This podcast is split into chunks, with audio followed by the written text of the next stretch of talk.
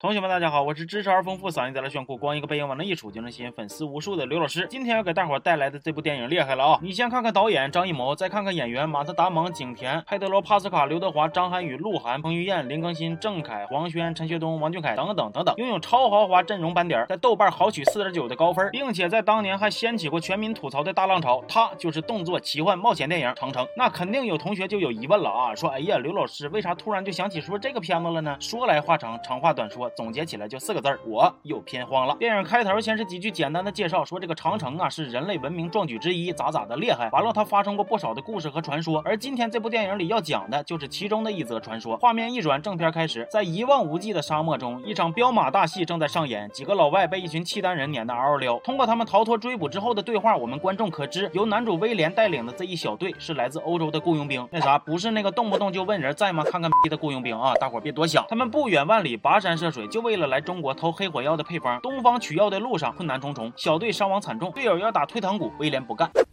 正当他们重整旗鼓，打算再度启程之时，只见一阵狂风袭来，哗啦啦啦啦啦啦！正所谓云从龙，风从虎，不知何物，还未现身，便已是风中带星，草木皆兵。诡异声响在黑暗处游走，刹那间，从乱石后面扑通一声响，跳出一只吊颈白呃那个啥，不好意思串台了。冲出来的这个怪物是啥？威廉也没看清，但是他一顿闭眼输出，倒是砍下了怪物的一只爪子。威廉带着爪子继续上路，画面再一转，小队就。只剩威廉和他哥们俩人了，俩人还再度遭遇了契丹人的追击。我就想不明白了，契丹老哥，你们非得死追他们干啥呀？他们是有极致糖浆啊！完了，俩人跑着跑着就跑到了一座城楼底下，一群士兵密密麻麻、舞刀弄枪的迎战在城楼。我寻思这是要开干呗，结果大伙刷刷刷放了一顿箭之后，给他们圈了个圈，哎，保护起来了。行啊，这都挺热情好客的，是不是？接着俩人就被抓进了围墙里，穿的花花绿绿，跟孔雀开会似的几个领导就开始对他们多方会审，发现了威廉带的那只爪子之后，还挺惊讶，原来呀，那个怪兽。叫饕餮，战斗力极强。景甜扮演的大将军觉得他们来路不明，想杀了他们。可华仔扮演的军师却不同意我们甜甜动手，说再留他们几天。天这个时候，狼烟起，江山北望，龙旗卷，马长嘶，剑气如霜。意外突然降临，饕餮大军进攻长城。而接下来的这一大段就是激烈的人兽大战。该场面颇有后现代拉夫托洛夫斯基我瞎逼逼司机的风格，其场面之磅礴，气势之恢宏，怎么跟你们形容呢？带给观众脑瓜仁子嗡嗡的冲击和一种春晚走进基层的感动。什么打鼓啊，射箭呐，花式跳。水呀！群演们姿势一个比一个漂亮，死的也一个比一个惨。混乱之中又出现了一个老外，放开了威廉哥俩。威廉又凭借着自身精湛的武武艺，用斗牛的玩法杀死了不少饕餮，立了功。对，众所周知，动物的眼睛都只能看见红色，甭管啥怪兽，都给老子上红布就完事了，没毛病，一点都没有毛病。再然后，威廉哥俩就被大伙暂时当成好人，以礼相待了。之前出现那个老外说，他当年来也是为了黑火药，而且他还说这些东西的门道他都摸清了，就是逃不出去，希望威廉哥俩能帮忙。可是威廉在和大甜甜相处之后，心态逐渐发生。了转变，别问我为啥，问就急眼。据说这个饕餮每六十年就会出现一次，这回又到了他们团建的时间了。为了保证长城内百姓的安全，这些军人就得驻守长城，玩命迎战。这期间也是伤亡惨重，比如张涵予扮演的将军就牺牲了。然后这成千上万的人就全都头戴白布条子，站在长城上眺望远方，放孔明灯祭奠他。真不是说我冷血无情啊，同学们，咱有啥说啥。像甜甜你们这些高层的要员，总接触交情深，难过那也是可以理解的。但是这长城上站着的一个个战士，哪个不是刀尖舔血过来的呀？整这些虚头巴脑的仪式干啥呀？你们这大半夜的不让人睡觉，一站站半宿，第二天还得派他们出去玩命凑 KPI，是不是有点不合适啊？接着华仔根据研究发现，之所以威廉开场能够轻松的砍伤饕餮，是因为他身上有一块磁石能压制饕餮。为了验证真伪，大伙决定要活捉一只回来测试。本来威廉可以趁着混乱跟哥们还有那个老外一起逃跑，但是他临时变卦，又回来当英雄来了，还差点害了来救他的哥们。拿着主角剧本的男人，那胆子就是大，有工具人背锅，那是啥都不害怕。虽然最后他们平安无事，也成功的抓了一只饕餮，还验证。了磁石的力量，但是没过多久，更大的危机袭来。原来饕餮们早就偷摸把长城给挖通了，正浩浩荡荡的杀他向汴梁主城。哎呦我去了，这饕餮挺呢呀，人均蓝翔毕业呀！大甜甜和华仔决定要坐着孔明灯直飞汴梁。对，没错，真的是坐着孔明灯。只要你脑洞够大，梦想就会为你插上翅膀。威廉同志也放弃了跟哥们带着黑火药逃走的机会，决定追随甜甜，秉承着国际主义精神，帮助中国百姓渡过难关。正能量了啊！而另一边，主城都已经被饕餮给围攻了，但是咱们饕餮老哥非常有眼力见，吃人都是按照咖位下嘴，面对。一般的小龙套上去就咬，但是面对我们的大甜甜却温柔且有耐心。哎呀，老绅士了，爱上了的铁子们刷一波爱了啊！完了，皇宫里边也是乱成一团，吓蒙圈了的皇上看见大甜甜很高兴啊，感觉自己有救了。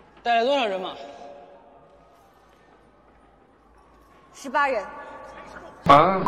但是你们别瞅咱们甜甜带的人少，人家走的是智慧路线。军师华仔说，只要杀死兽王，饕餮们就会群龙无首，所以他们就把之前抓到的饕餮身上绑了火药，等他去找兽王就引爆。咱也不知道为啥他就一定会去找兽王，也不知道为啥兽王就一定会见他，无所谓，莽就完事儿了。完了，在执行计划的过程中，还牺牲了一个一直没有啥存在感，对剧情也没有啥推动，但还必须得多露几面的某小兵。华仔也把拯救苍生的大任交给了威廉、甜甜之后，壮烈的杀了青。最后，威廉和甜甜潇洒的来了段高空双人跳，用剑引爆了绑着火药的内鬼。饕餮成功炸死了兽王，而兽王嗝屁的瞬间，其他那些呜呜喳喳的饕餮都像断了网一样集体下线。我一瞅这兽王的真身，他就是个路由器呀！更可气的是，故事的最后，威廉并没有选择留在中国跟甜甜在一起，也没有选择带走黑火药，他选择带走之前叛逃但是后来被抓了回来的兄弟。哎呦我去了，这才是真爱呀！就这部片子，单薄的剧情可以基本等同于没有，尴尬的设定可以基本等同于扯淡，打着中国元素的旗号，可实际上从特效到服化造，从体验到观感都非常的 international。咱不是说 international